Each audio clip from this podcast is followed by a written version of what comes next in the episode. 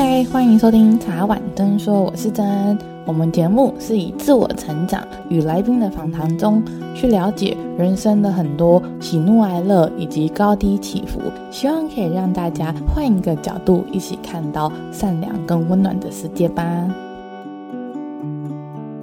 我们今天再次邀请到 Jim 来跟我们分享，但是我们这次聊的会是。比较偏创业这边的，那大家如果还没有听过之前跟 Jim 录音，然后他是如何成为一个录音师，从吉他手然后到专辑这些的过程的人，大家可以先去听上一集。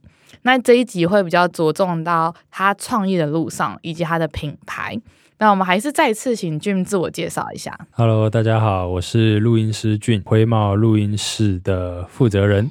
啊，同时也是一个录混音师。大家好，然后他也有自己的 band。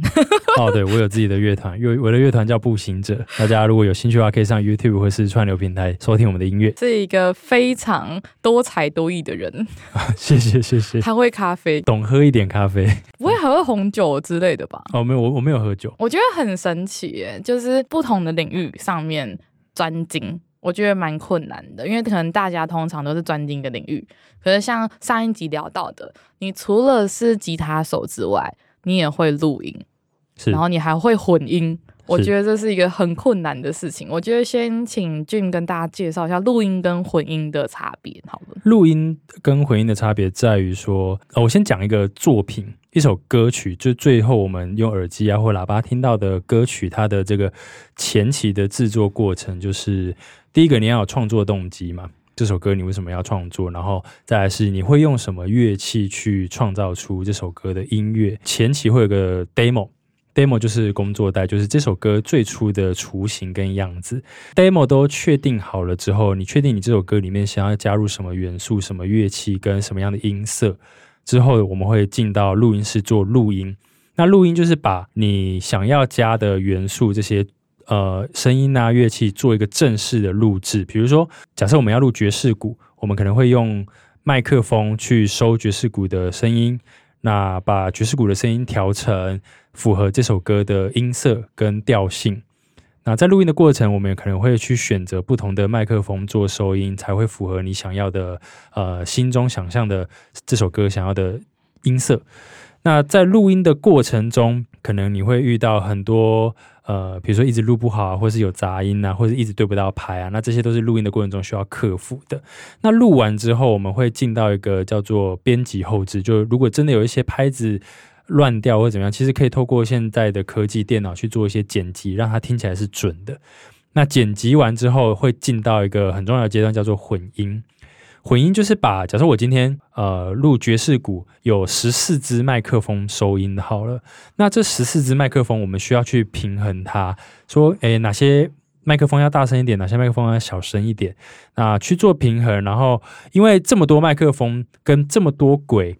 录音的合在一起的时候，如果你都不处理的话，它其实会有频率过多问题，会让某个声音很模糊，或者是有些声音会呃频率过多、过闷、过亮都有可能。所以我们在混音的时候要清除这些过多的频率，让它听起来是舒服的，然后让它加分，才会呃有像我们现在串流平台上面听到音乐那种我们俗称那种精致感跟高级感。所以混音其实是蛮关键的一个步骤。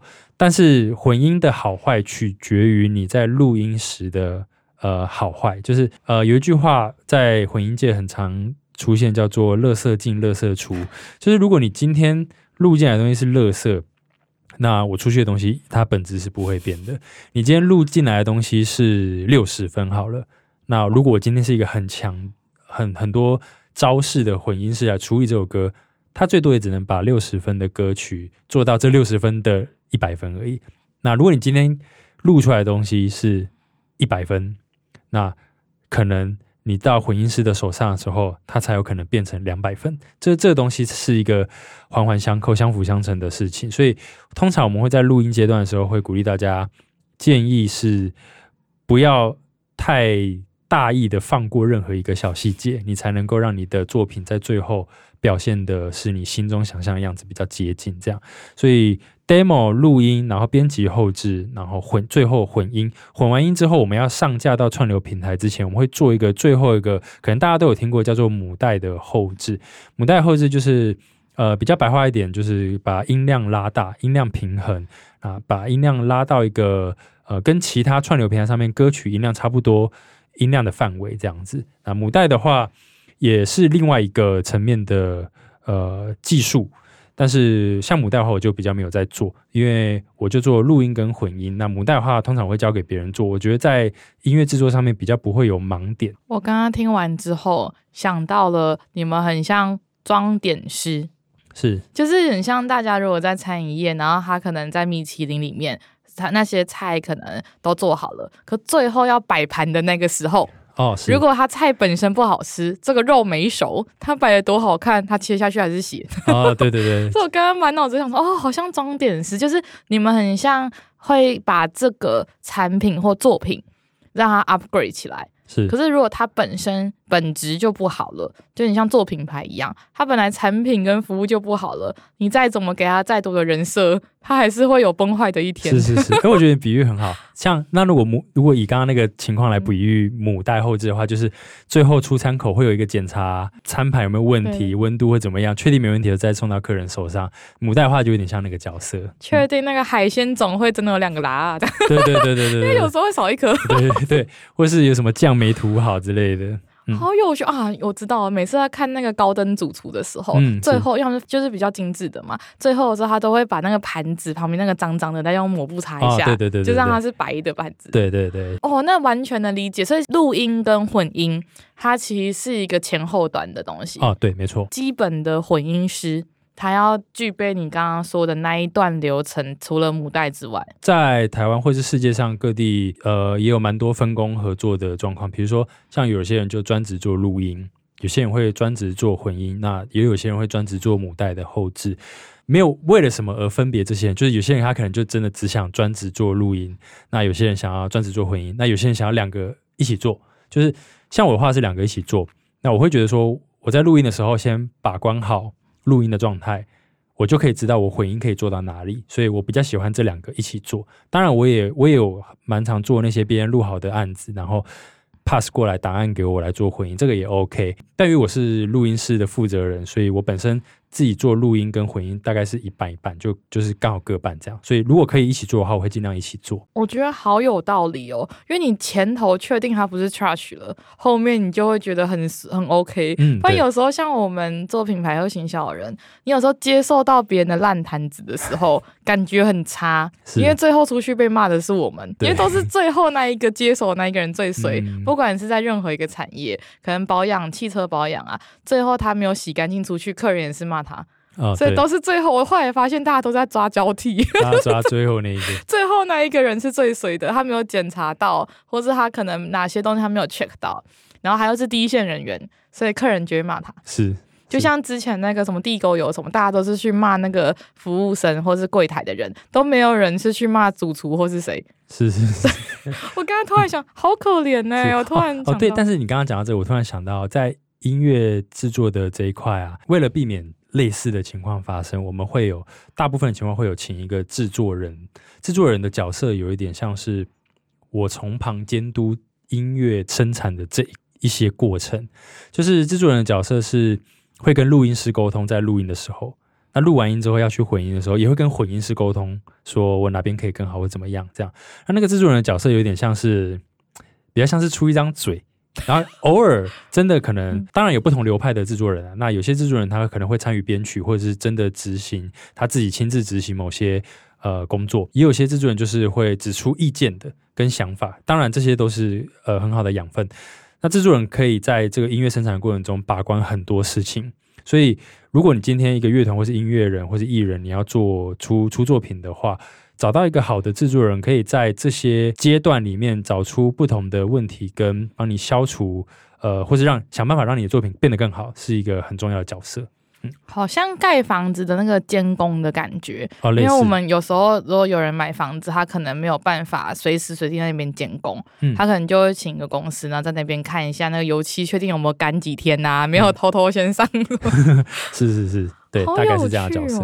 所以通常要发单曲好了，不要讲到 EP 跟专辑。那这边如果还不知道这些分类的人，请去听上一集。如果是出单曲的话，通常除了要一个他本身要会唱歌的人，然后加上制作人，然后找到一个录音室，还有什么？就是还有没有一个完整？因为现在其实蛮多 YouTuber 还是一些单口的人。他们其实都可以出单曲，已经没有限说哦，要一个经纪公司什么，跟我们以前认为的那种艺人好像又不太一样。呃，事实上会先考量到说，这个要出出唱片呃出单曲的人，他自己会不会乐器啊？他自己会不会做编曲，或者是他会不会用电脑做一些给他自己唱的伴奏带啊之类的？那如果不会的话，其实通通常。呃，会建议说，你找到一个你觉得心灵契合、曲风接近你想要的制作人，然后跟他讨论。你可能写了一段词或写了一段主旋律，他是这样哼，他这样唱，那可不可以请他编一段，或是把整首歌从无到有的写出来，做一个编曲？那制作人可能会去想到说，他身边有谁可以做钢琴，他身边有谁可以做。呃，吉他的编曲，然后有点像是一个统筹的概念，或者是制作人本身他自己就会编曲。歌手通常找到这样子的人之后，密集的跟他参与呃制作的过程，然后来回沟通，或是多听一些 reference。我希望这首歌最后听起来像这样子，这个桥段听起来像这样子。那来回的讨论之后，就会做到我们刚刚说的 demo。demo 做出来之后，就可以进到正式的录音室。所以其实。我觉得多半是，如果真的想要出作品的人，多半是找到一个你信任的制作人，多跟他沟通，然后呃双方多听一些音乐，然后来回去找到自己身上的特色，这样子，然后就可以进到录音室做一个录制，最后发行。我蛮好奇，如果是制作一个单曲的话，大概需要多少预算？一定会有个 range 啦，嗯、但是呃看每个制作人的行情，跟如果你今天假设歌手你是不会任何。乐器，你只会唱歌，那你势必有一些乐器，比如说像吉他或是爵士鼓，你想要是真人来演奏的话，那你势必要有乐手老师来帮你做录制、录音这样。所以一首歌如果说从无到有的话，比较白话，呃，应该说比较简单粗略的计算，应该是五万块以上是跑不掉，然后大概十五万块或是十万块，我觉得在五十、十五。那为什么会这三个数字？是因为会有些人是。你的预算没有那么足够的时候，比如说像我爵士，我想要这首歌有爵士鼓的音色，但是我的预算可能不够有真人的乐手老师来录制，那我可能取而代之是用电脑编辑，就用电脑做一个电脑的音源去做呃编曲。那这样的话，你可能在预算上面就会省一点点，价格会有一些 range 的落差，是因为有些东西是可以做一些滚动式的调整，所以你在编曲上面的话。你有电脑可以选择，或者你要乐手老师来做编曲，这都可以。所以正常的状况下面，我们正常在串流平台听的时候，我们是可以听得出来。不要我们，你们专业的人是可以听得出来说哪些是真人的音乐，就是真人的乐器演奏，还是哪些是电脑做出来的吗？呃，如果听久的话是可以的，就是爵，尤其是爵士鼓的爵士鼓，其实这个比例算蛮一半一半，就是有些人他就。喜欢就是电脑做完就好了，这样。那有些人他是喜欢那种真实爵士鼓的音色，呃，这会差别在于，比如说像我自己是录爵士鼓比较多的，所以我已经很习惯听真的爵士鼓在音乐里面，它会有可能一些声音出现，但是在呃电脑取样的音源里面，它可能就会少了一些空间感或者是一些空气的声音。以我来说的话，我可以。分辨得出有哪些东西是真的，哪些东西是呃电脑做的，或是有哪些东西是各半，就是它是有一半是假的，有一但有一半是真的这样子。哇，真真假假，假假真真，就变真的了。对，但 但我觉得啊，如果最后的结果论这个音乐是好听的，我觉得用任何方式制作出音乐都是没问题的。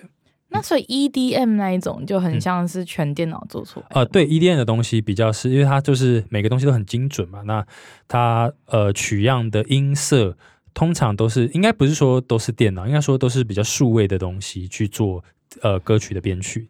因为这几年很流行 EDM 的，所以有有曾经流行过，对，就是有一个风潮，嗯，每次都是这样一阵一阵的。对对对对。那像抖音的歌，他们也会偏数位的取样。嗯因为都很洗脑啊，各半要看呃歌曲创作的公司它的预算怎么拨，有些人可能拨比较多预算在歌手的录制上面，他可能投资的比较多钱在歌手在录音室的时间，他希望他待录音室待久一点，但是唱出来的东西是好的。但是也有一派的人是觉得说，我把资源投入在编曲上面这样子，那可能他预算就比较多在真人演奏乐器的费用。哦，也是很深奥。虽然听得懂，可是觉得这样子完全排列组合下来有上百万种模式哎，因为有这么多乐器，然后哇，整个感觉很好玩。对，就是制作音乐其实非常的，它的门槛你说低，其实可以很低。呃，我举一个最经典的例子是那个呃怪奇比利，大家可能有听过 Billie Eilish，他就是出了一张应该是专辑吧，还是还是 EP，他出了一张作品之后。就轰动全球。后来他去好像是专访，还是有人去研究他怎么做这一张轰动全世界的作品，才发现他其实用的资源大概成本不过二十万都不到，就是很简单的麦克风，然后一个录音的界面，连接电脑的界面，然后一台电脑，然后就做出了神曲。对，就是轰动全球的唱片这样子。所以做音乐的门槛其实不会非常的，坦白来讲，以现在的科技不会非常高。但是我觉得重要的是那个内容是不是你真心呃想要表达或是传达的东西，然后可能哎刚好打进这个市场，让这个主流社会接受这样子。我刚刚想到那个预算有很很高的 gap 的时候，我就想到一件事情。前阵子在看黄明志最近出了一首歌嘛，嗯。然后他就说，他之前好像我是在他的访谈节目中看到的，好像曾经请一个就是团队去估他的 MV，要做 MV 的话要多少钱？他说六百万。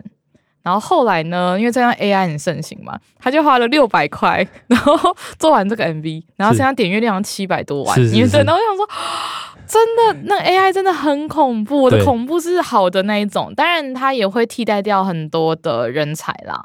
是对，它是一体两面嘛，双面刃的东西。可是我也因为他在访谈的过程中讲完这个之后，是我人生第一次把 MV 看完，我好想知道六百块的 MV 长什么样子。是，我觉得做的超好的，对对对对，真的很科技感。可是真的就是完全你可以看得出来，这种就很像那种漫威，你知道，就是你可以看出来，就是它就是科技感，它就是走这种数位风的，都没有好坏。对，可是就是你可以看出它的。很细腻的那一种，就是那一种，就是如果花六百万做出来，应该会很像好莱坞这样。但他这个做出来是，你会觉得这个就是很符合那一首歌。我不知道我自己看完之后，我觉得哇，真的很多事情不是价钱的问题啊，是是价值的问题。你的起心动念跟你想要传达的东西，如果够精准。其实很多东西不一定要花那么多钱，就大家不要有品牌或价格的迷失。嗯，对，像我就觉得卤肉饭很好吃，虽然它只有四十块，就是我觉得本来就是这样啊，就你知道你想要的是什么。就不一定要很贵，所以我觉得刚刚 Jim 刚刚讲的，不管你要做 EP 或单曲之类的，你就是创作一个自己的歌曲，也不要觉得说哦，我就一定要花很多很多钱去找很好的制作人什么什么这样。也许我们应该要回归自己，这一首歌你想要表达的是什么？有时候越平凡越少即是多嘛，越简单越回归自己的过程中。你创造出来的东西会是让大家耳目一新的，尤其在现在这个时代，大家都在人设、都在包装、过多包装的时代，你越朴实，走出自己的一条路，我觉得好像比较好。也不知道俊觉得怎么样？嗯，对，我觉得音乐创作这一块，其实有有些人会比较忠于自我内心。想要传达的东西也让别人听见，这是一个派别。可是，如果你今天是一个商业经纪公司的角度来看音乐制作这一块的话，其实他们也会考量到说市场需要或者是市场想要什么样子的音乐被听到，那他可能就会朝比较商业的方向去做。就是商业音乐这一块，其实。它也是有很大的市场，所以其实有些乐迷或是听众啊，他们其实会去赞这两个类别。有些人就觉得说，这个歌手我比较喜欢他一开始出道的东西，赚钱了之后就会变成另外一个样子。但我觉得这个事情是很难去解释，就是说很难去定义说，诶，为什么会变成这样子？我后来如果身边朋友在讨论这件事情呢，其实我都会跟他们说，只要他们。现在做音乐的歌手本身哦，或是创作者本身，他们现在做音乐的心态，自己本身是快乐，而且呃心里是很健康的话，我觉得其实做什么样的音乐都都没有关系，只要他们是。只要他们还在，然后他们做起来是快乐，那我觉得就局外人其实也没有资格讲什么。对，嗯，其实我觉得这个这件事情上面，像我觉得周杰伦就做的蛮不错的，就是说也不不是说不错，就是他他真的经历了很多很多事情，从早期他的创作的作品，到中期开始他的老乐迷们觉得他有点不太一样了。后来呃，我我有被他一首歌感动，很后期的一首歌叫做。等你下课哦，嗯、我知道那首。对，对，等你下课那首歌，它其实歌词是在呃讲述歌迷，里面有一句歌词写到说：“你耳机听什么？能不能告诉我？”就是他在跟歌迷说：“现在我写的这些东西好像都你们都不喜欢，那你耳机里面听什么？你可不可以告诉我？”然后他下他后面还有一句歌词是：“而我唱告白气球。”你却回了头，就是因为大家就说《告白气球》这首歌有点像是回归到以前经典的周杰伦那个时代，他自己的情歌那种感觉。这首歌我觉得虽然他已经是很后期的周杰伦了，但是可以从他歌词里面去感受到这个创作者他还是有一个心意跟心思在。对他的乐迷讲话，觉得这首歌创作的意义就非常大。我刚刚在查的过程中，是因为除了周杰伦之外，像泰勒斯，他是乡村歌手出来的嘛，嗯、我们都好，我们都听过他最早以前的作品。那他现在就很不一样嘛，然后他就一直在乡村歌手的时候，他就一直被人家讲说啊，这就是个小女孩这样怎样。换了变不一样的之后，人家就说哦，他怎么没有像以前这样子那么乡村那么淳朴？然后有一次他在采访的时候，他就说啊，我做什么你都会有意见。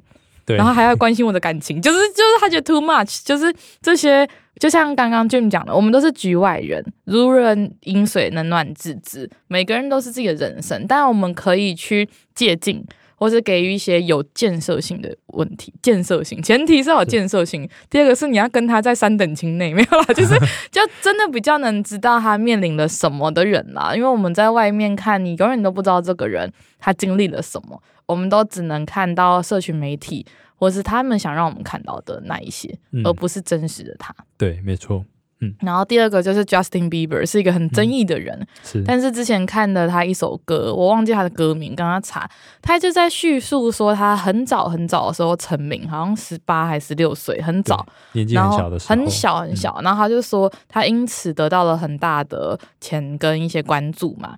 但他就很像活在一个就玻璃的世界里面，嗯、然后让别人像动物般的在看他，然后这么多人都觉得他是一个 stupid guy，然后全部人都觉得说啊，这个小孩子就是这么红，然后开始什么收大买啊，做一些越剧，就是世俗上不太能接受，啊，也真的不太好的事情啦。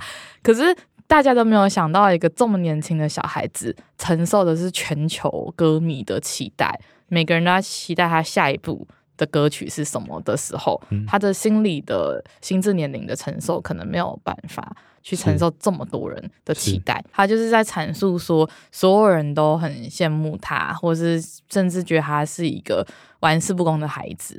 当然，他做了一些越矩的事情，是还是不太好。但是他没有人知道说，在半深深更半夜的时候，他唯一可以阐述的人，竟然手机上可能没有找到几个，而且他说说，也许这就是。我赚钱的方式从这些歌迷来的代价吧，反正他的歌词大概应该是英文的啦，大概的意思是这样。我就瞬间觉得，因为我以前真的不是很喜欢他，我很喜欢他的歌，可是我对于他的所作所为，因为毕竟他还是一个公众人物，他还是有一点点社会责任，没有要没有要道德绑架他啦，但是要坐在一个合理的范围内。嗯，然后我后来听了那一首歌之后，我对他很改观，我就觉得说，哦，他不是我们想的那样。就是玩世不恭，然后完全就是活在自己的世界，很有钱，然后就什么都可以想要的人。他其实心里的某一块可能是空缺的，他可能在童年的过程中没有像我们这样很平凡的人，他可能就是一直大家都追逐他什么什么这样。我就觉得刚刚就呼应刚刚 Jim 讲的，不管是周杰伦、蔡依林、whatever 这些在荧幕上的歌手，或是荧幕下的，或是比较小众的都没关系。可是好像就是大家人生的写照嘛。人生好像都是这样，好像你要得到什么，你就会失去一些东西。嗯，可以反过来说，你可能失去了某些东西之后，你才会发现你得到了是什么东西。因为得到或是你学到事情，有时候你并不会觉得这么有深刻的感受，而是在你失去的时候，你会发现你曾经学到过什么样的事情，然后那些诶留下来的，你反而会更加珍惜。我觉得这一边其实跟创业路上也蛮相关的。我想要访问 Jim 说，你在创业灰帽的这个录音室过程中，当初的起心动念啊，或是你的理想有什么样的想法，或他的服务项目？其实我在创业的过程中，我并没有想着我要创业，而是我觉得我喜欢做这件事情，我就想要把它做好。我也其实我也是创业到了一个阶段之后，哎，我才发现原来这个就叫创业，就是我只是做一个我很喜欢做的事情。然后刚好我我喜欢的事情是音乐幕后的录音啊，然后可以提供给大家录音的服务，这样刚好可以有一个是一个赚钱的管道，生活的收入来源之一。过程中当然也有，应该不是说想要放弃，就是比较困难呐、比较困难的时候。但是我的心态比较是，如果今天遇到困难了，但但我可以怎么样去解决？所以有些人会问过我，说那在这个路上有没有放弃过？有没有想要放弃过？那我的答案就是从来没有想过要放弃这件事情。因为呃，像我之前这间录音室刚开的时候，每个月的收入不超过一万块，然后连续三个月这样子，那其实对租金的负担是蛮大的。所以那个时候，呃，很多人听到这边都会觉得说，那我下一步是不是？准备要放弃，或是录音室收起来。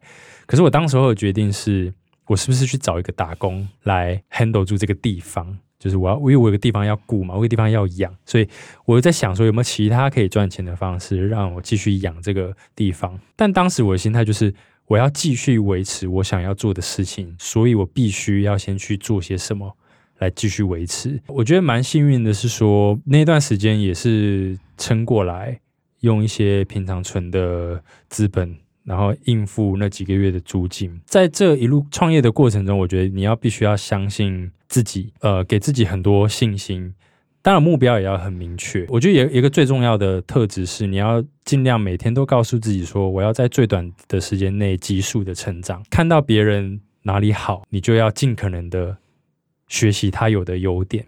那你看到哪些人他有比较需要改善的地方，就要常常提醒自己，呃，不要有这样子的习惯或者是缺点。好像《论语》哦，刚刚突然出现那个“见贤思齐焉，见不贤而内自省”，刚刚瞬间飘过的，我觉得好神奇的地方，就像俊讲的，好多人刚开始在创业的时候。都会有最艰难的三个月到一年嘛，因为那一段时间是大家都不认识这个品牌，不管是不是录音室，就是创业这件事情。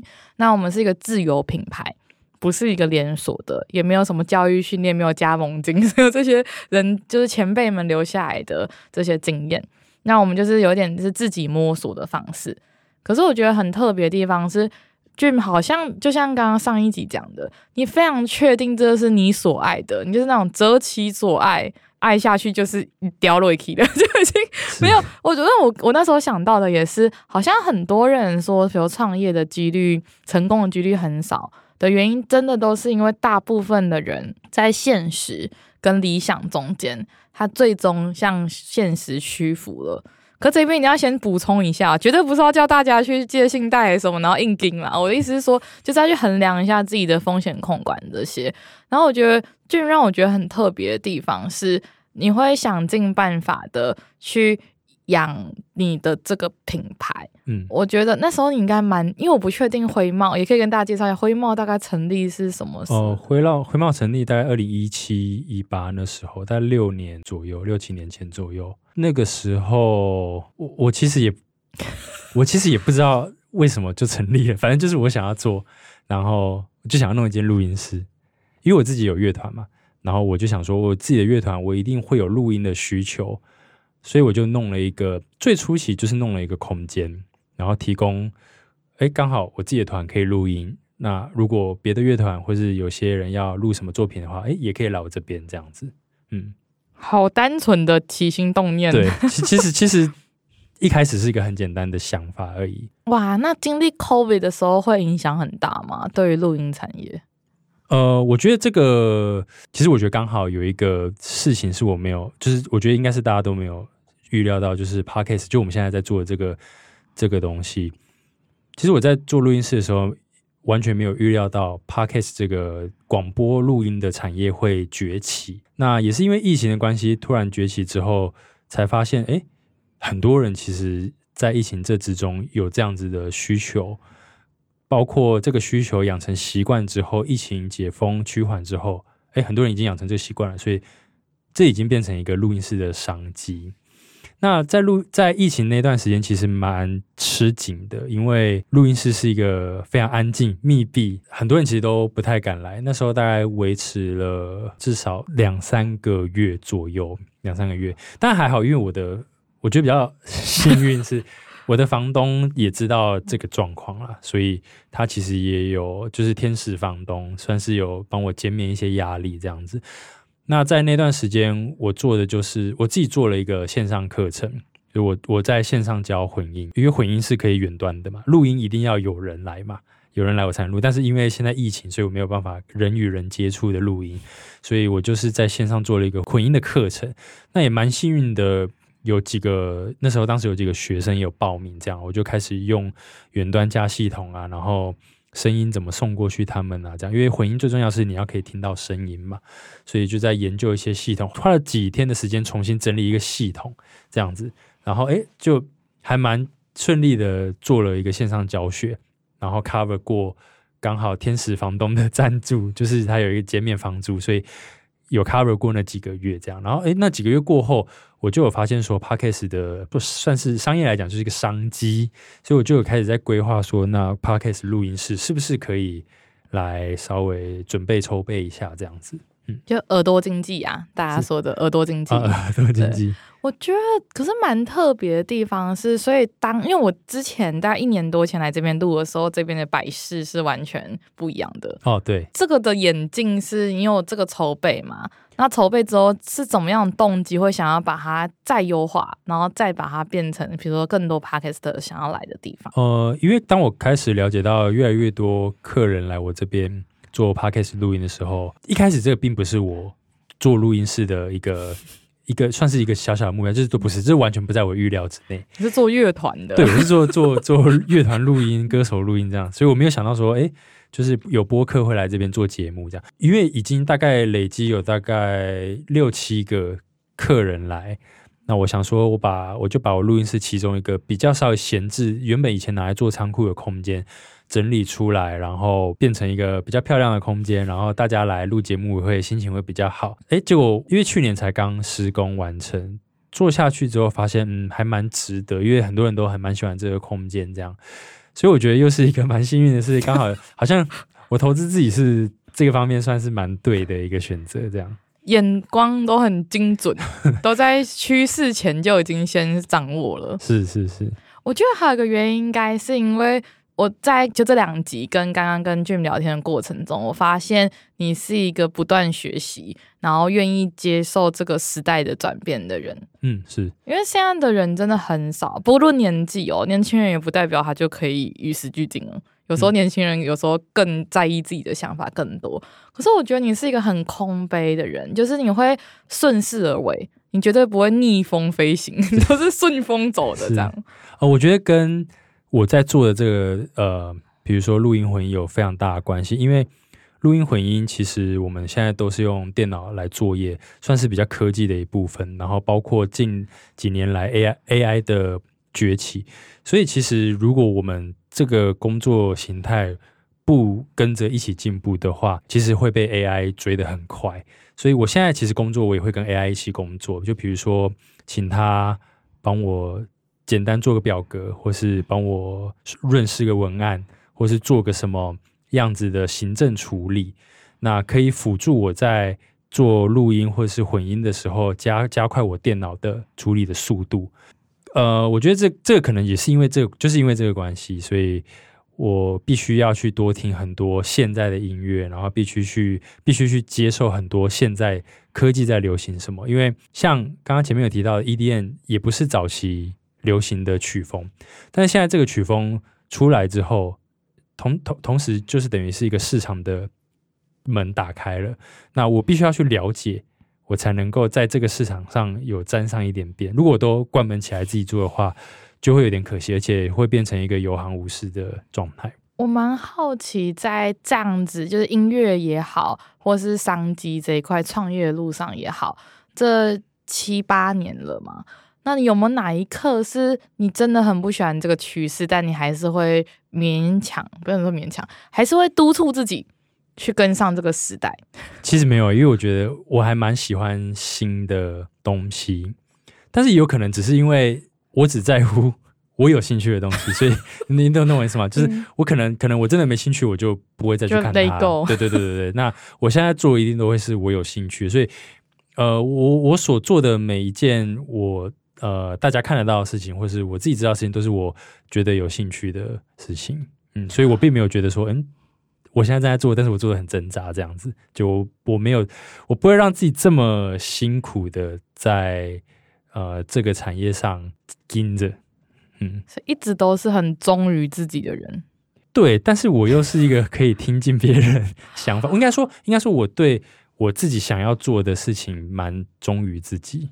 嗯，但是这个过程中，你又是空杯的状况。我觉得这个是我目前观察下来，有很多创业的人，不管他年轻或是他是前辈，就是年纪如何，一直可以站在。这个市场立足，不管哪一个产业，好像大部分都是自己一定要有专业，那是最基本的东西。第二个就是他要能接受新的趋势、新的商机。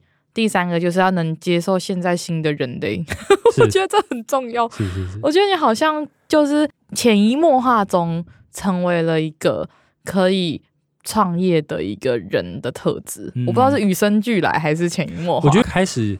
人生有一个蛮大改变，是我开始比较，虽然这个有些人可能觉得可能会不赞同，但是我我从我觉得开始转变比较顺的时候，是我开始相信别人这件事。因为有些人可能会觉得说，你在创业过程中不要轻易的相信一些话术什么，但是我的话，我的经历是我开始愿意相信别人，但是但是哦，我我这有个有个但哦，但是你要用自己的智慧去判断接下来你的选择。但是我在初期，我都是选择相信别人的。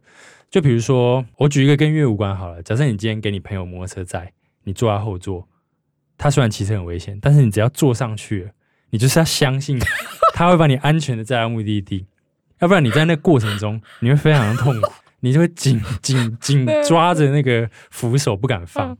所以，当我开始愿意选择相信的时候，我觉得在这个过程中都非常的舒服。如果说我用我的智慧判断这件事情，我不应该上他的后座的时候，我连脚都不会跨上去。所以我觉得这是一个很微妙的过程，就是你在选择相信别人，跟你在做出对于自己好的选择的判断的时候，呃，我在这上面有有一个很好的拿捏。但是我通常都是选择先相信别人。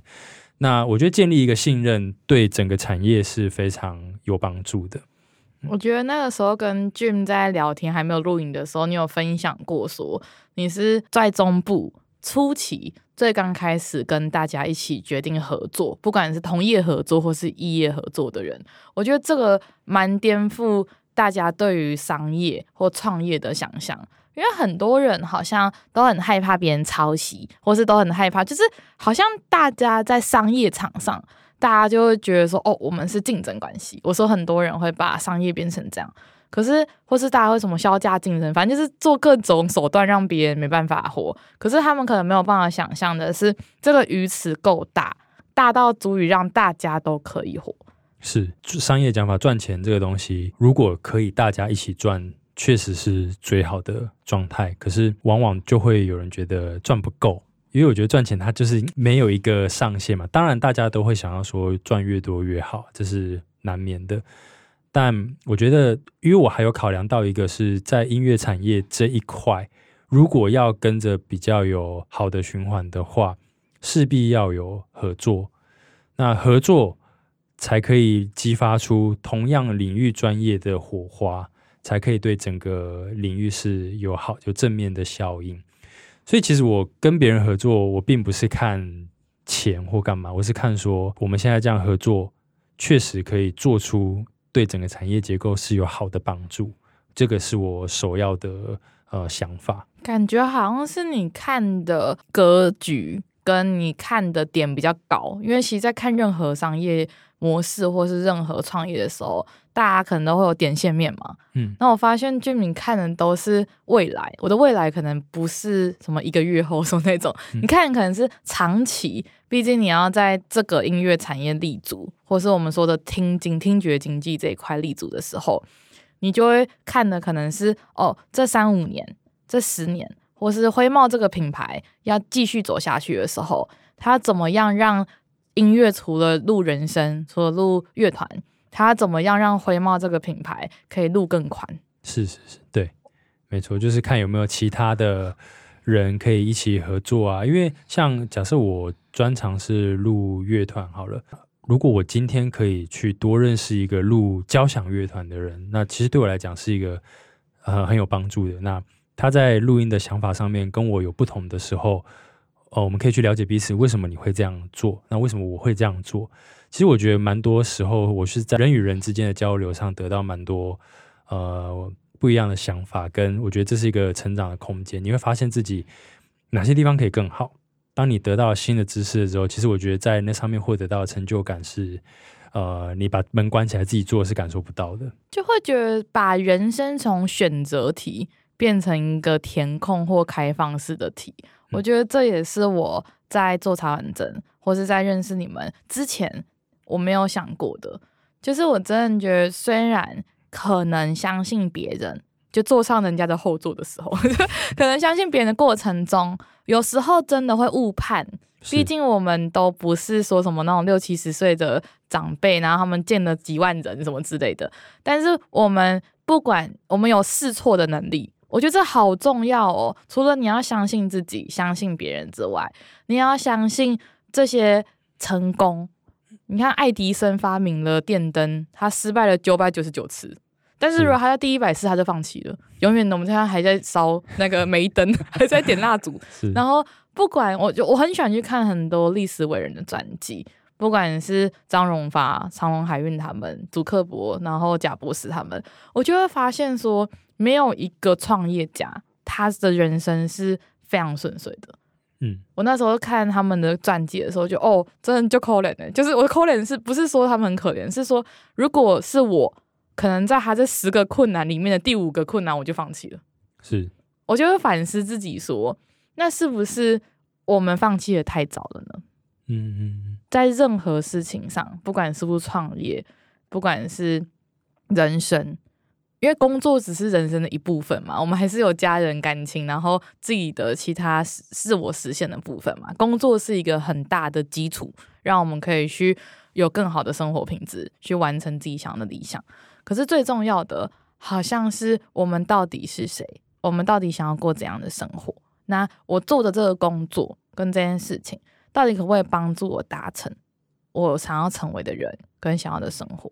我就是刚刚在跟 Jim 就这样聊天的过程中，我就觉得哇，我感受到的是又是一个善循环的实践者，是，就是我最近遇到好多善循环的实践者，就他们都先利他人，然后才会利己，而且甚至他们在利他人的过程中是没有想过说有什么 feedback 的，因为如果当你有想要得到什么有目的的那一刹那。其实起心动念就不是真的。诶，我不是跟大家说你一定不能想要干嘛啦。可是我 我一定还是要赚钱啦。可是我意思是说，当你是无条件的爱或无条件的付出的时候，你不是为了换什么，不是说哦，我跟你讲，我今天呢跟如果要录音，我就要怎样怎样。就是如果你有这样的时候，就会变得很刻意。嗯，是，就是有目的性。对，那个，然后你当你没有达到那个目的性，因为你有一个期望值嘛。当你没有达到目的性的时候，你就会开始自我怀疑。怀疑他人，反正就是开始任何没有一个创作家、一个一个创作者或是一个创业者应该有的基本的心理素质的时候，就开始在打心理战了，就开始崩坏了。就是你又开始看到为什么有些人会走中，就是人生开始赚钱的时候，他开始走火入魔，是开始越想越大，开始他的贪嗔痴已经超过了他的本我。我自己因为我自己有在很多公司上过班嘛。然后我一直都是跟 Jim 很不一样，我都是一直换产业的人，我不是像他这样子从高中就确立好，就是在音乐的路上这样。那我就看到了好多什么叫走火入魔的过程。是是是，对。但其实也其实也蛮多人也是用那种那种方式，可能对他来说赚钱是第一个，那他可能也用那种方式赚到了非常多的钱。所以这时候我就会，其实有些人会对于成功的定义，每个人的标准又会不太一样。我觉得成功与否，每个人标准不一样的情况下面，没有一定说今天要做到怎么样的成绩才叫做成功。我觉得就是你把生活顾好是最重要的。我想问俊美延伸题，你觉得什么是成功？就你而言，嗯，我觉得成功这个东西，其实我没有一直去想过这个问题，而是我很认真的把每一天过好。我觉得比较，我觉得比较平凡的想法，就是呃，应该说要去到假设三十年或是四十年之后，我真的已经老了不能动了 这样子，可是我。回想起我这一生做的事情，我经历过的人，然后我相处过的人、朋友、家人，诶，我回想起来，这些都是一些很美好的回忆，而且我是可以回想起来的，都是可以笑笑的这样子。我觉得这对我来说是成功的定义，就是我这一生做的事情，呃，我自己都很满意，这样子。就我觉得不是给别人贴一个标签给我，而是我自己。我现在没办法给自己答案，因为我还我还可以动，我手脚都还可以动，对。但当我只剩下脑脑子还可以，还只剩下脑子可以运作的时候，呃，我觉得如果我回想起来这些事情，包括我此时此刻的选择，如果都是好的话，我觉得对我来说就是成功的。哇，我刚刚会这样问的原因，是因为在我研究所毕业那一天，我的指导老师跟我说，就真文期待你成功的回来。然后当下的我才二十三岁，虽然也才几年前，可是我觉得对我来讲是一个很沉重的一个一句话，尤其又是在我世界里面，他是我贵人，就他是临时打电话给我，叫我去讲什么新生招生的，我就马上冲去的那种，就请假也要去帮他的那种指导老师，就是真的是贵人。他讲了这句之后，我就有一点点愁容，因为那时候我正要飞去英国，然后是一个未知的人生，因为我那时候去英国的时候，我就想说，哦。反正就是换一个世界走走看，我都没有想说为什么会交到朋友，什么会怎样，都完全没有想过这些事情，就是公公，单纯的想说，我就是想要离开台湾，就这样欸。我的老师就回了我一句说：“珍妮可能误会我的意思了。”我说：“我希望你成功的回来，我不是说我希望你买几栋房子，买几个车子，然后你读到博士或什么之类的。我希望你的成功的回来，是你是快乐的。”你是自在的，我看到你是你在发光的，嗯、你的眼神在发光。他认为有很多人会说，哎，当教授就是大家那个钱大家都知道嘛，就绝对不会有办法大富大贵，就是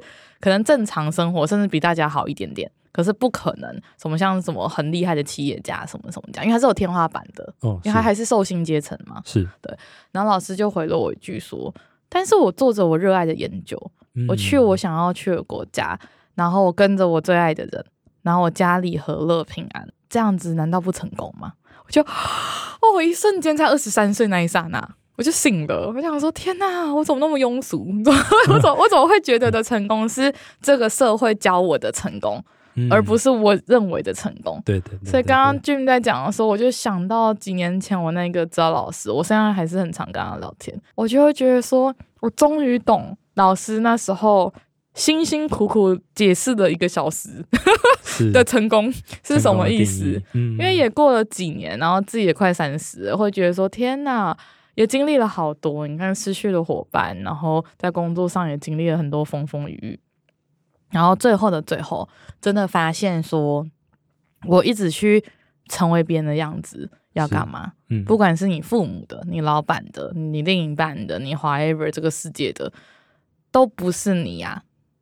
你应该要做的，我们应该要做的是找出自己，成为自己想要的样子。是，但这个过程中还是要调整，不是说哦，我就是这样，然后一辈子都这样，没有，还是要像 Jim 这样与时俱进啊，可以让自己一直在一个求新求变，然后在这个市场上，我们不要说自己什么超棒的 top 级这样，但是可以一直稳稳的站在这个市场上。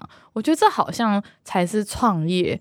的初衷了。至少就我而言啊，我不知道对俊来讲，对你来讲，创业的初衷，或是你对徽贸，或对品牌，或对你自己的想法是什么？跟对我觉得初衷很重要，因为我就是一直在做我喜欢的事情，然后我可以，我觉得我最大的可以一直维持这个热忱的最大原因，刚好跟这个产业也有相关，就是录音这个东西，我并不是。每天几点就要到录音室？呃，就不是每天固定的时间到录音室做一样的事情，面对一样的东西。而录音这个东西是我每天可能不一定的时间，然后面对到不同的素材、不同的歌手、不同的音乐，所以每一天对我来讲，有工作的时候都是在面对一个新的东西。我觉得刚好这个职业。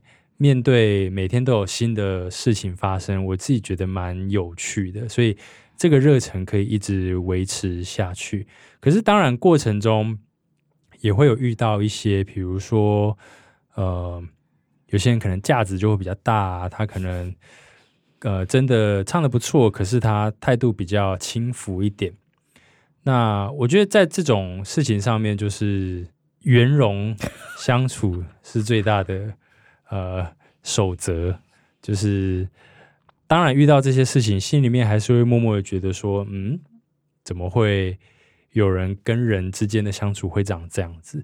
但我觉得，我觉得同时可以提醒我，如果将来有跟他一样的 level 或怎么样的话，我不可以做这样子的事情，因为我会伤害到其他人。嗯，所以我觉得在这个工作里面。我可以学习到的事情其实蛮多的，而且这个工作，我其实做这么多年来，我觉得已经不是什么机器啊或什么器材的问题，我觉得都是跟人相处是最大的课题。这个工作其实就是在跟人相处，嗯，因为我要面对每个乐手啊，每个歌手，他们进来录音室的心态，跟他们面对自己创作讲述的初衷。听他们的故事，然后有些歌手真的录到一半，他真的很难过。就比如说，他真的已经想起他当初写这首歌的事情的时候，他真的会因此而哭的时候，我会觉得说，这个工作让我看到很多人性上面很不同层面的感受，然后也可以让我时时刻刻保持一个很有耐心。我觉得主要是一个柔软的身段，你就可以碰到比较多呃幸运的事情。哇，我很好奇一个问题，在你这样子的职涯过程中，你有没有遇过让你真的动怒的事情？不一定要表现出来，内心也可以。呃，你说生气动怒的事情很，我现在我如果现在此时此刻没有想起来。就代表，就算有，我可能也忘了。哦，可能最早期刚开始的时候，因为我对时间蛮谨谨慎的，就是有些人可能会约，假设约个三点好了，他可能会四点才出现，然后出现的时候也没有说什么原因，这样子，很吊儿郎当。对，但是我现在其实对这件事情也已经也已经不没有那么太大的在乎，因为。我发现这不是少数人，这是大多数的人。对，这是大多数人都会这样，所以我其实这个我已经克服了，所以所以还好。我觉得大多数都是遇到比较在录音室发生，至少在我录音室经营的这段时间，在这里面发生的事情都是比较温馨的，然后跟我觉得每一天都有一些有趣的事情发生。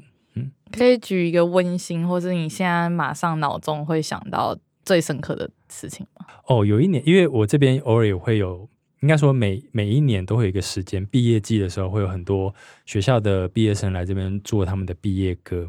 然后我有一年录某一个台中某一个高中的毕业歌的时候，录到已经歌曲都录完了，然后其中有一个同学问我说，他在问说要怎么样学录音啊，要怎么样可以自己做啊？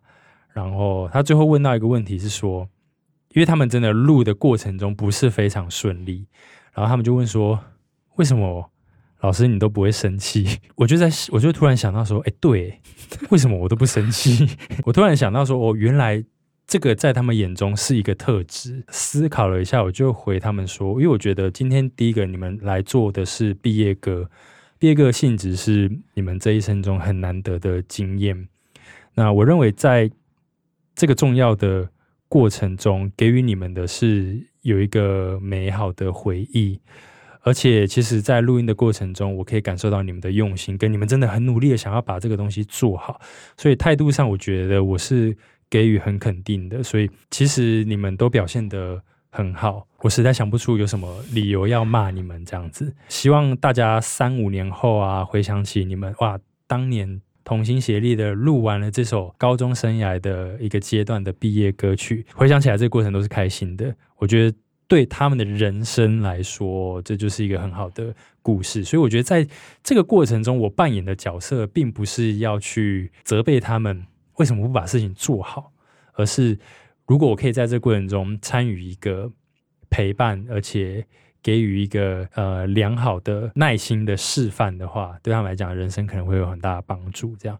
然后反正我就讲完这一票之后，就很多同学都都哭了这样子，所以当下我才觉得说，呃，我做录音室其实不是单纯的提供录音的服务，还提供了很多对于大家来讲人生一个很宝贵的经验，而且我自己也从里面学到很多东西。哇，我觉得你真的是很有温度的人，就是虽然看起来。因为是毕竟是玩吉他的，后摇滚的，可是真的人有好多面相诶。因为我以前在还没有认识你或今天这样访谈之前，我都觉得每个人真的都会先入为主，比如说哦后摇滚的哦弹吉他，那一定是 rock，就是会有很多这种既定的印象，或者说哦。录音师、混音师，哦，那应该很温和，就是会有人都是这样嘛，都会有自己的经验值产生的一些预设立场。嗯。后来才发现说，人跟人之间真的是要透过比较深度的聊天，去了解他的可能一些经验，或是一些求学过程或原生家庭之类的，你就会发现说，哦，你就可以看得出来为什么他会做出这样的决定。嗯，那你就很多事情就会迎刃而解。对。对，然后可是现在好多人都好好难放下手机，放下短影音，去认真的做人跟人之间的交流，跟跟心跟心之间的交流。我觉得这蛮可惜的。像刚刚俊明跟那些毕业的同学，我觉得很暖心。我相信在十年后、五年后，他们在做 Podcast，假设他们做，可能会提出来说，有一天我在录音的时候，有一个录音师曾经跟我说，对我来讲，这就是善循环，一句温暖的一段话。反正就 however 你做那件事情，就是没有想要得到任何谢谢的东西，嗯，或是不管是有形或无形的回馈的时候，这一种。我认为的无条件的爱，你会发现我们的不经意的一句话、一个动作，你温暖了一群人或一个人的心。嗯。我觉得这个对我自己的感觉是没有办法取代的，这不是钱或是什么东西有办法衡量的，这就是一种心里面很暖、很温暖，有一种人跟人之间为什么我们是温暖的。善良的一种感觉，嗯、而不是说哦，我给你好多钱，那完全是不同 level 的东西，在我的世界。但是就是很神奇耶，嗯、真的。录音室啊，对我来讲，它也算重资产的东西，是可以偷偷的透露。正常来讲，撇除租金这种，这些设备还是这些东西，他们有大概多少钱嘛？比如说乐器，好像也是你们自己买的嘛。嗯，这些隔音，我觉得隔音也是一个很头痛，因为那装潢嘛。对，可以跟大家分享一下。我呃，我大概上个月吧，才真的有一个乐团来录音，然后我确实算了一下最基本最基本的，比如说包括麦克风，然后还有一些录音的设备、电脑，然后还有所有的线材。这些东西，然后线材每一条线又有两个接口，要接接电脑啊，或接麦克风这样子。那这些东西加起来，其实低最低的成本，如果你要可以做一个乐团，然后它同步这样子录一个 live 的话，可能一百三十万是跑不掉的。嗯，就是所有的设备，然后所有的呃接口啊，然后连接录连接电脑的中间的转换器啊，这些器材。但我我现在讲的就只是有纯器材而已，嗯，还没有乐器，对，然后也还没有装潢。装潢的话，应该会也是差不多，甚至更贵，因为装潢要看你的地点，你的地点是假设你是一楼以上，你会需要有很强大的隔音，才不会垃圾车或什么救护车经过的时候，你在里面录音就收到这些车子的声音，所以隔音的需求就会提高。房间里面会不会像比如说你去地下停车场拍手，然后会有很大的回音？在那样的情况下面，你也不太可能录音，因为你录到的声音会不太干净。所以你会需要做室内的吸音，隔音跟吸音加起来，其实它是一个很重资本的呃装潢的费用。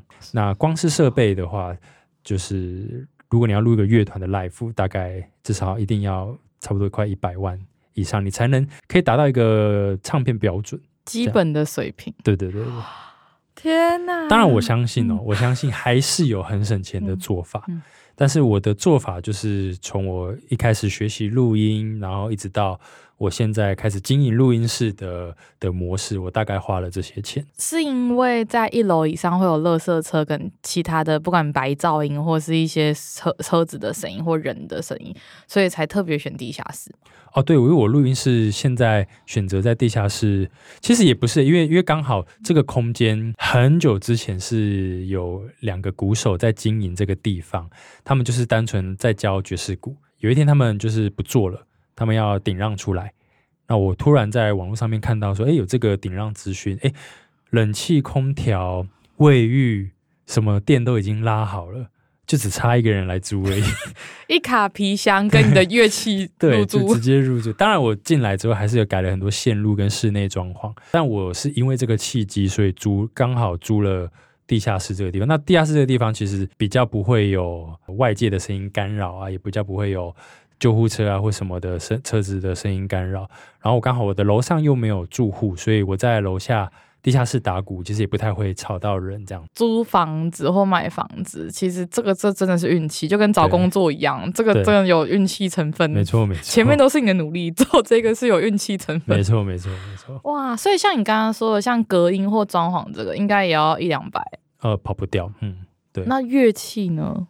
我记得爵士鼓也是十几。呃，我觉得要看等级。那像我这边的爵士鼓一套全新，大概也是十万上下。它会有等级的差别，是在于它的做工啊，它的木头，然后它的尺寸，然后用用什么样的材质做的爵士鼓。那呃，我觉得都很好，就是只差在声音的需求，你需要怎么样的声音。那在录音室里面，基本上我们会挑选符合大家口味的声音，然后可能准备个两套、三套去给不同的客户做选择。这样，我这边有三套可以选择录制，然后不同。尺寸不同寸数，吉他呢？不会，吉他也有好几，我记得吉他也很贵。呃、如果要对吉他贵，但是因为吉他这个乐器，其实大部分的人都会对都会自己的，哦、所以我们就比较像我自己的话，我自己本身是三支电吉他。那如果真的有客人来有需要的话啦，就会提供给他们使用。但通常学吉他或者来录音的乐手，他们都会准备自己的乐器。那你这边有的乐器，除了爵士鼓之外，有哪些是？大家来，然后如果他自己没有，呃，应该是电吉他的音箱，嗯、就是电吉他会用到的扩大机音箱，都会用这边的音箱。然后再来是大部分人来都会是为了麦克风来的，就是因为这边有蛮多麦克风可以做选择。你如果想要录制，假设唱歌好了，那歌手你当然也可以自己准备麦克风来，但是通常来录音室的话，我们会用录音室的麦克风，有几支不同呃声音取向的麦克风可以让你做选择。觉得好像自助餐哦，就全部都可以自己做选择，就有点像饭店的餐厅，就是你 menu 一打开来，你其实有很多菜可以选。但是同样是，如果你要吃吃饱一顿晚餐，你其实可以在家里面就吃，但是你的冰箱可能备料没有那么多。但是你来到录音室的时候，因为要满足各个人的需求，所以你的冰箱一定很大，然后你会尽可能的满足很多人的需求，所以你可以选择的东西就比较多。偷问一下，有几支麦克风？嗯、好好奇哦。有不同的录制、呃，我没有实我没有实际算过，但应该有二三十支，然后都是不同取向，比如说要录电吉他或录木吉他、录爵士鼓、录唱歌这样子。我记得刚刚上一集有说到，如果爵士鼓收音可能会有十几支麦克风，对，是因为这样的原因，所以选那个麦克风要这么多，对，那个数量会蛮惊人的。然后一支可能便宜的可能也要两三千。对，然后贵的是一定是十万以上，十十万十。对，我就因为我我上次我记得像我是用 Yeti Nano，那我它就是在四五千，哦，那时候看到大雪怪的时候，很想买，但真的很贵。是，然后你刚刚说有一只是十万，对，通常录音室会有一支麦克风叫做 U 八七，U 八七这支麦克风是算是，如果你去很多大录音室的话，它算是一个标配，就一定会有一支，因为这支麦克风通常在录人声会是一个标准，收音非常的不错。呃，从早期录音室的文化，大家都会用这支来做收音。有一个歌手叫陈奕迅，他很喜欢 U 八七这支麦克风，喜欢到他有一张专辑。的名字就取叫做 U 八七，那这是一个录音室很经典的麦克风，它全新的价格大概在十一十三万左右一支麦克风。麦克风哎、欸，我没有别的意思，但它是麦克风。是，对，但但就是回到我们一开始讲的嘛，就是录音这个东西是最重要，作品环节里面很重要。你如果录音录得好的话，其实后续的。呃，工作可以事半功倍。我觉得一分钱一分货，真的比较好的麦克风，它确实可以收到的细节啊，或是内容，真的会比较多。混音设备我就很不了解它的价位的 range 了。混音设备其实是蛮贵的，就是可能一台，假设我们等化器，就是可以 EQ 啊，或者是修一些频率的机器，如果说两轨的那种双声道的，可能。动辄都要两三万起跳，它跟它就是一个功能。混音这个东西，在现在二零二四年的时候，已经可以用电脑取代蛮多，因为现在很多电脑里面的软体都有模拟那些实体的机器，也有很多国际上的混音的大师，他们其实现在都已经在采用用电脑做的方式。那我们这个东西会叫做 ITB in the box，in the box 混音就是。我所有的混音的步骤都在电脑里面完成，我都不会再过到外面的实体的混音的机器。这样，你的办公室的那个混音的台是 是不是很贵？上次我们跟 Roger 跟燕兴参观的时候，大家叹为观止，是 像博物馆等级的那种，还有防潮箱呢。防潮箱放麦克风哦。桌子的话是我跟是我自己画一个图，然后找一些图片，然后跟木工师傅。讨论怎么样切啊，怎么样设计洞口啊，线要怎么走，这样做做九万多块，快十万，就是全木头。然后那个师，我觉得师傅蛮厉害的，他就一个人哦，然后把整张桌子做起来，这是我觉得他很很厉害的地方。然后因为我的桌面高度是我想要做六十九公分，因为我一个工作习惯，就我椅子已经做习惯。然后他还传讯息问我确认说，你要六十九还是七十这样？我其实有点吓，他说哇，你一公分差距就做得出来？他说对，确实可以这样。然后我收到桌子的时候，哇，真的是六十九公分，怎么量都是对，怎么量都是六十九公分，太厉害了。然后那些设备，其实我也不是一次买齐啊，我就是呃有案子，然后有一些有一些剩下来的收入可以运用的时候，我就会去更新我的器材这样。现在 overall。来那一个办公室的设备是，不会也要一百？呃，对，差不多。突然真的觉得你其实已经买一栋房子在这里了的头期款，对，嗯，头期款在这边，可以可以这么说。天哪，因为我我觉得如果我是木工师傅，我会觉得六十九公分有点神奇，因为大家都凑整数。对对对对对，我也不知道为什么，反正我就想要六十九公分。那你你不会连椅子都有？一定要人体符合人体什么？呃，椅子的话，我就是买那个人体工学椅，这样对，因为工作是久坐啦，就还是要买一张对自己比较好的椅子。对，所以门槛应该真的很高，做录音室。对，如果你要经营一间录音室的话，是感觉要五六百。但我我也不是就是一次投入这么多资源，嗯、就是边做边买边更新，这样我觉得比较轻松一点。但是很刷新，我不知道听众们觉得怎样。至少对我来讲是很刷新一个想法。比如说，你今天跟我说哦，蓝宝坚尼，比如大牛、小牛一千六百万，然后就哦，因为大家都知道那个价格。哦，爱马仕一个包那么小，哦，三十万，哦，大家知道那个价格。哦，Tiffany，就是那些我会比较大众会知道的东西，我都会觉得说，虽然我觉得价值观跟我不太一致。但我就哦，那就是有标价的嘛。但是这些对我来讲是完全陌生的状况下，对我来讲就是有眼不识泰山，是 完全看不出来，就是他们因为他们有点是功能性的东西，不是外显的。像有一些东西，他们是外显，嗯、就是哦，看起来就一定很贵这样。啊、是，他们是重机能，外表简单啊，对，对，对，平凡，对对对，可以这么说，没错。因为你看，你能电脑，因为像我跟你要 Make 的，我那时候买下应该也八九万左右，又帮他买保险，所以凑个整数。是，那你又不止一台电脑，那应该也是主要工作的电脑，差不多十，好像十四吧，十四万。我觉得电脑这东西蛮重要，就是因为它毕竟是一个储存装置，至少你在录音的过程中，你不能让它突然人家演奏到一半突然荡掉或者怎样，那会非常尴尬。因为有些其实有时候在录音有一些好的 take 或者好的段落，他们正在那个状态内的时候，你电脑突然跳掉，它可能就没办法。在这个世界上再重来一次，就跟拍照一样啊。哦、这个快门按下去之后，你下次再怎么摆，就是差那一点氛围，会有一些那个微笑的角度啊什么什么。对对对对对对，所以我觉得这个东西是确实是蛮是值得投资的。以电脑来说的话，那我觉得差不多到最后，想要问 Jim 一个问题，在这创业这八九年的过程中。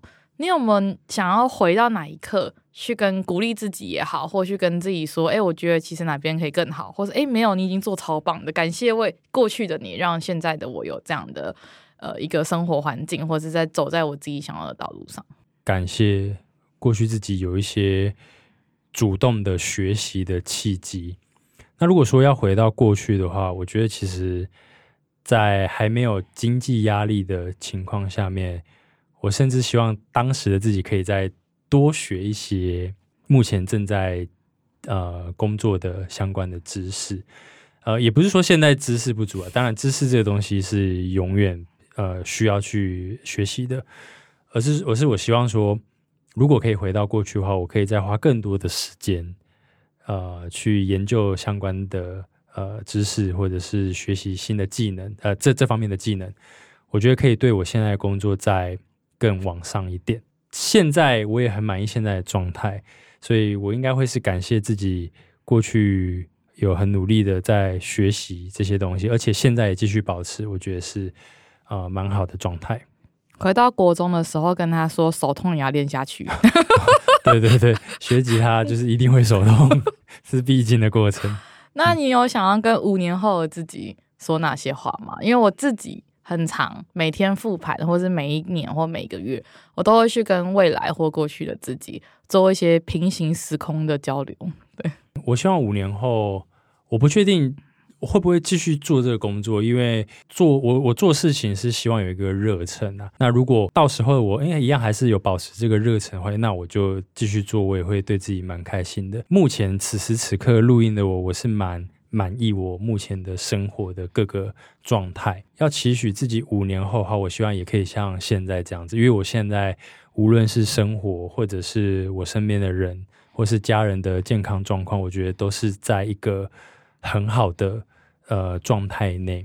那如果五年后也会可以像现在这样子的话，我觉得我会一样的蛮快乐的。嗯，就保持下去的意思。嗯，对对对。那你有想要给正在创业？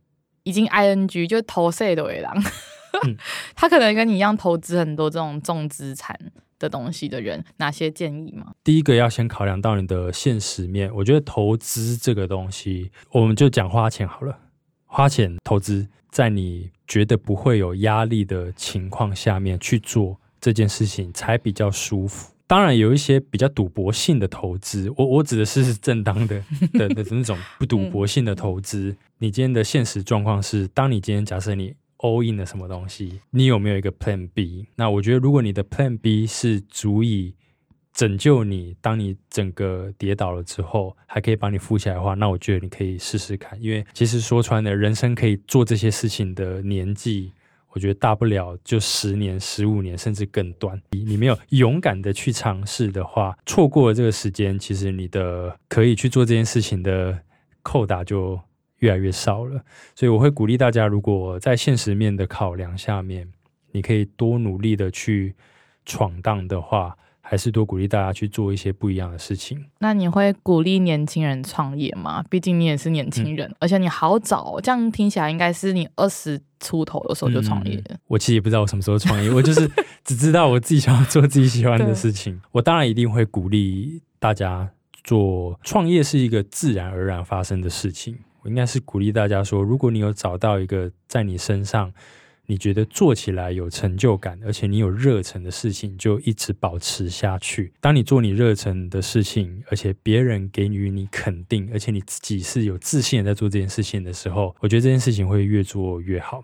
然后，如果你真的希望他靠你这件事情为生的话，你必须要有一个很渴望的心理欲望，是我要让这件事情再发挥得更好。我觉得这就是一个创业的一个关键。就是你变成他工作的一个契机，在变成创业之前，我还是鼓励大家能够以健康的心理状态去维持自己所热爱的事情，一直去精进自己，不管有没有要创业，嗯，因为感觉这样 Jim 的故事是你的创业是。浑然天成，就是你只是在做你想要做的事情，一个契机点，刚好遇到一个鼓手的录音室老师，对，你就开始往了这边。当然，也要你自己很努力的去请教，然后他也很刚好的遇到一个愿意提拔的前辈，对，所以就是完全就是因缘具足的状况下，对对对，对。可是如果你没有喜欢吉他，你国中就放弃，再也没有找回来了，你也没有去做那张专辑，你没有做这些事情的时候。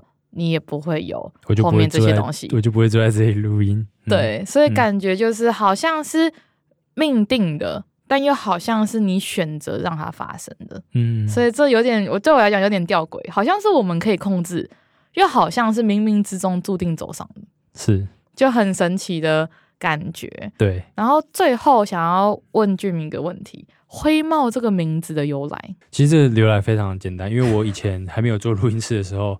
我表演的时候都会戴一个帽帽子，那个帽子就是大家看到那个灰帽那那个样子，一模一样那个帽子。应该说中后期的演出，我就都没有再戴那个帽子，因为它其实快要坏掉了，它就有点破破的这样子。我那时候要做录音室的时候，我一直想不到有什么东西可以代表我这个人，哎，我就突然想到，哎我以前表演都戴一个帽子，要、不然现在就。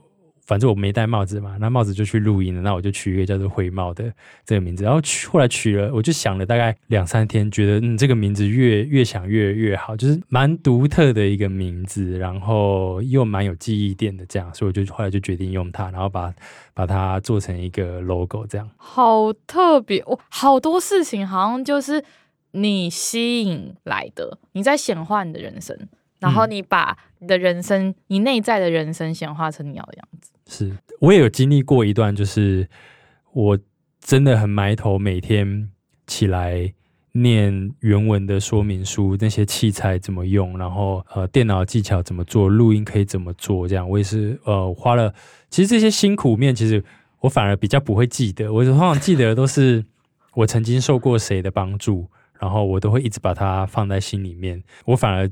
会忘掉自己努力的那一块，就我会觉得这是一个过程，本来就应该要做这些事情。我真的每天花八个小时去研究这一个东西要怎么样去做，然后它可以怎么变出从 A 变成 B 这样。然后，呃，我觉得有一段时间看原文的说明书比较痛苦一点，毕竟我以前没有念过太多的书，但是我因为也透过大量的阅读这些东西之后，呃，在面对一些。外语书籍的时候，诶，我比较能够看懂。我觉得这就是这都是一些附加的东西。很多努力，我觉得都是必须的，不需要刻意的去提起自己努力的过程。在这过程中，给予你什么帮助的人会是比较重要的。我大概真的可以知道为什么你的品牌可以就是一直持续的走下去，真的是因为你的整个心念，就你的起心动念。你不会去记得不好的，也不要说不好的，就不会去记得努力的那一块。嗯。然后你认为这是必然的，没有这些努力，就不会有未来可能未知的东西。而且我觉得最佩服的地方是，你在做这些努力的过程中，其实这些事情是未知的，嗯。但是你就是闷着头，然后一定要把它做到。我觉得这个是现在包含我自己有时候都会纠结的地方，就是到底值不值得。我自己用人生的几年去拼一个我暂时看不到的未来，因为毕竟你回到八年前，你真的不知道八年后的你会怎么样。对。可是你就是一头热，可是你真的完全没有纠结过吗？我真的要这样吗？一一次都没有，好没有，确定确定没有，太哇哦，哦！如果说要有的话啦，我觉得在弄 Podcast 录音室的时候，有曾经有纠结过，因为第一个这不是我当初做录音室的计划内的事情，它有点像是因为疫情突然有的一个市场。我有纠结过，说我到底要不要认真的做呃 Podcast 录音室这一块的服务？我其实也想了很久，因为这毕竟不是我当初的目做录音室的目的。但是我后来想想，哎，好像冥冥之中又有越来越多 Podcast 的人啊来这边做节目。后来我就想说，好，那就。用一点资金来把空间做起来，然后专门来做 podcast 的录音室这样子，所以这一点其实算是我目前有想到的，但是我觉得这好像又不是纠结，这就只是在一个思考筹备的阶段，但我还是做了这个决定。这不算纠结吧？嗯、这就是做任何事情之前，你会把它顺过，你会顺过一次你的思维。嗯、所以我觉得人家讲的啊，机会是留给准备好的人。嗯，所以看似所有的幸运。其实都是你已经准备好在等他了。嗯，可以这么说。所以我就说我是一个蛮幸运的人。嗯，但我也很感恩大家的帮忙。这样，嗯、对。然后谢谢，今天就差不多到这边了。谢谢 Jim 来我们频道聊聊。哇，我真的觉得这已经本来是想说做个职业访谈。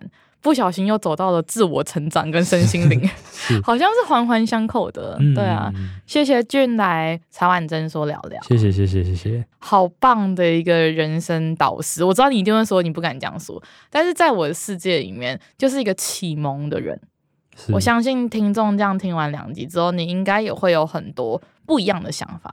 那也就回到我们的初衷，大家一起换一个角度看世界。好，那今天就差不多这边喽，拜拜，拜拜。